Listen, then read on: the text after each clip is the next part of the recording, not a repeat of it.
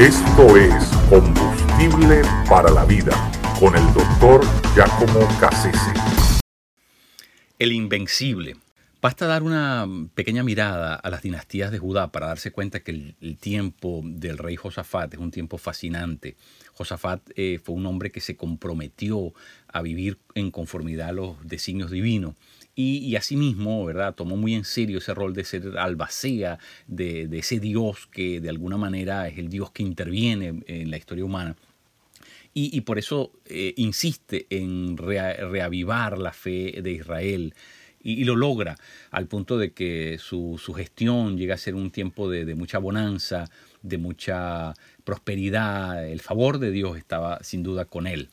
Pero eh, el capítulo 20 de Segunda de Crónica narra un tiempo indeseable, ¿no? En medio de, esa, de, ese, tiempo fascinante de, Josafat. Y es que varias naciones hacen una alianza en contra de, Judá. Y, eh, ¿verdad? Eh, la ciudad de Jerusalén es sitiada por estas...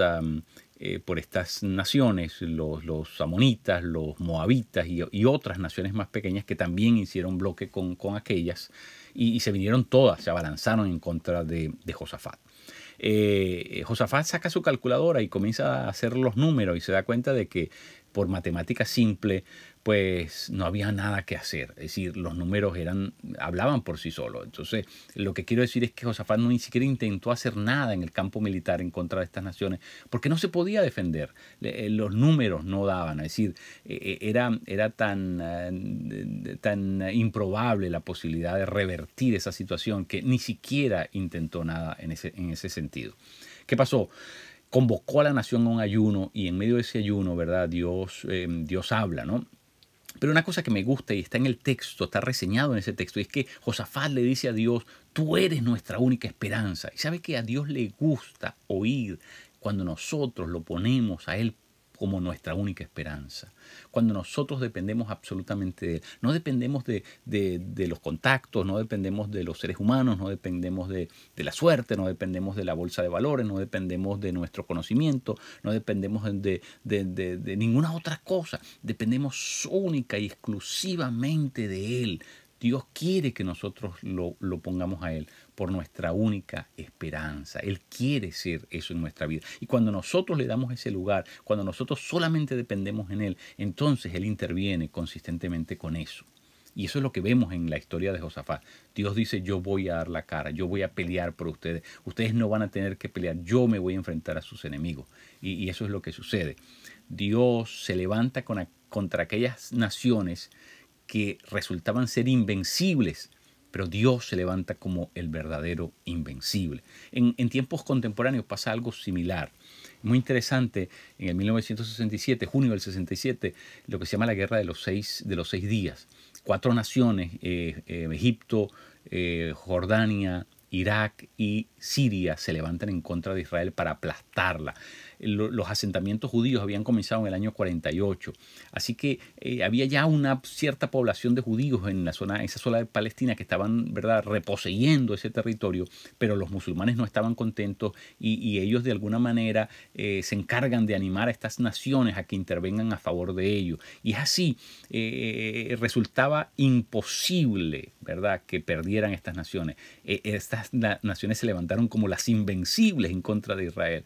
y al, punto de que los palestinos salieron de allí porque sabía que estas naciones iban a barrer literalmente con los judíos y salieron para poder entrar una vez que verdad eh, terminara la guerra. Pero nunca volvieron a entrar porque eh, los judíos ganaron la guerra cómo mm, verdad es inexplicable. De nuevo la intervención de Dios la intervención de la mano de Dios cuando nosotros dependemos de él. Y eso fue lo que pasó en esa guerra una cosa insólita. En tiempos de la Segunda Guerra Mundial Adolfo Hitler se presentó ante el pueblo alemán como el nuevo Mesías, el que iba a reivindicar a Alemania de la gran derrota de la Primera Guerra Mundial, que le costó muchísimo al pueblo alemán. Y, entonces él se presentó de esa manera y, todo el mundo que, comenzó a creer que eso realmente era así, que, que, él era el, el, el, el, que Dios estaba eh, ¿verdad? Eh, disponiendo, el que estaba eh, poniendo al servicio de esa causa. Y la gente comenzó a verlo como un Mesías. invadió, se quedó con, con Austria, luego invadió Polonia, Checoslovaquia, se metió en Francia. Era, parecía que era invicto, invencible.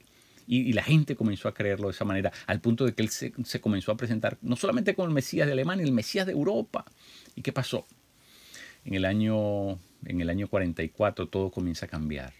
Comienza a perder guerras, comienzan a perder eh, eh, eh, toda su flota, la armada comienza a, ser destruida sistemáticamente, al punto de que el ejército rojo, Stalin, ya para, para comienzos del año 45 está a las puertas, los, los aliados, Estados Unidos también por el otro costado, por el lado, el lado oeste, y así, eh, ¿verdad? La ciudad estaba rodeada y Hitler tiene que irse las últimas semanas de, vida a un búnker en, Berlín y junto con él, ¿verdad? La gente más cercana, su círculo más íntimo. ¿Y sabe qué pasó?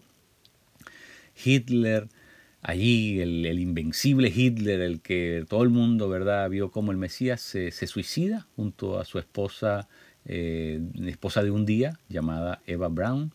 Y también después de suicidarse Hitler se suicida Martin Bullman, que era su secretario, se suicida el, ministro de propaganda, que era Joseph Gable, eh, su esposa Magda y sus tres hijas. Se suicida el que era el segundo al mando en aquel tiempo, que era nada más y nada menos que German Gary, un famoso ¿verdad? héroe de guerra de la Primera Guerra Mundial. Eh, y así sucesivamente comienzan a suicidarse mucha gente. Toda la camarilla de él se comienza, eh, Henry Himmler, eh, el, que era cabeza de la, de la seguridad nacional del, del Gestapo alemán, huye. Es decir, todo, todo. ¿Sabes por qué? Porque pusieron la esperanza en la persona equivocada. El ser humano no puede ser la esperanza para otro ser humano. Y, no importa lo grande y los recursos que tenga, se va a desplomar, se va a venir abajo, porque solamente Dios puede ser nuestra esperanza. Felipe II, en el 1588, vengándose de los ingleses, le, envió a Isabel I de Inglaterra, que era la reina en ese momento, le, le envió nada más y nada menos una flotilla de barcos, la más grande que se haya visto eh, hasta aquel momento se llamaba la Armada Invencible. 130 barcos de guerra completamente armados. Se los envía y ¿sabe lo que pasó? Los ingleses comenzaron, ¿verdad? a temer lo peor, no podían enfrentar semejante invasión, sabían que las tenían todas las de perder y lo único que comenzaron fue a clamar a Dios y decirle, Señor, tú eres el único que puedes meter tu mano. ¿Y sabe lo que pasó? Lo que pasó fue que antes de llegar a Inglaterra, fueron investidos por un tifón, ¿verdad? Y, toda la armada invencible fue descoyuntada completamente, fue triturada en el mar literalmente. 12 barcos se hundieron y, el, restante, el restante número de barcos, todos quedaron semidestruidos, al punto de que 20.000 personas que viajaban hacia, hacia, hacia Inglaterra para, para, para desembarcar, solamente 9.000 regresaron a España. 11.000 personas murieron en un solo día durante ese tifón. Eh, eh, es impresionante, ¿verdad? Cuando nosotros lo ponemos a Él como nuestra única esperanza, Él resuelve, Él da la cara, Él es el único que puede hacerlo, porque ¿saben qué? Realmente Él es el único que podemos llamar invencible. Música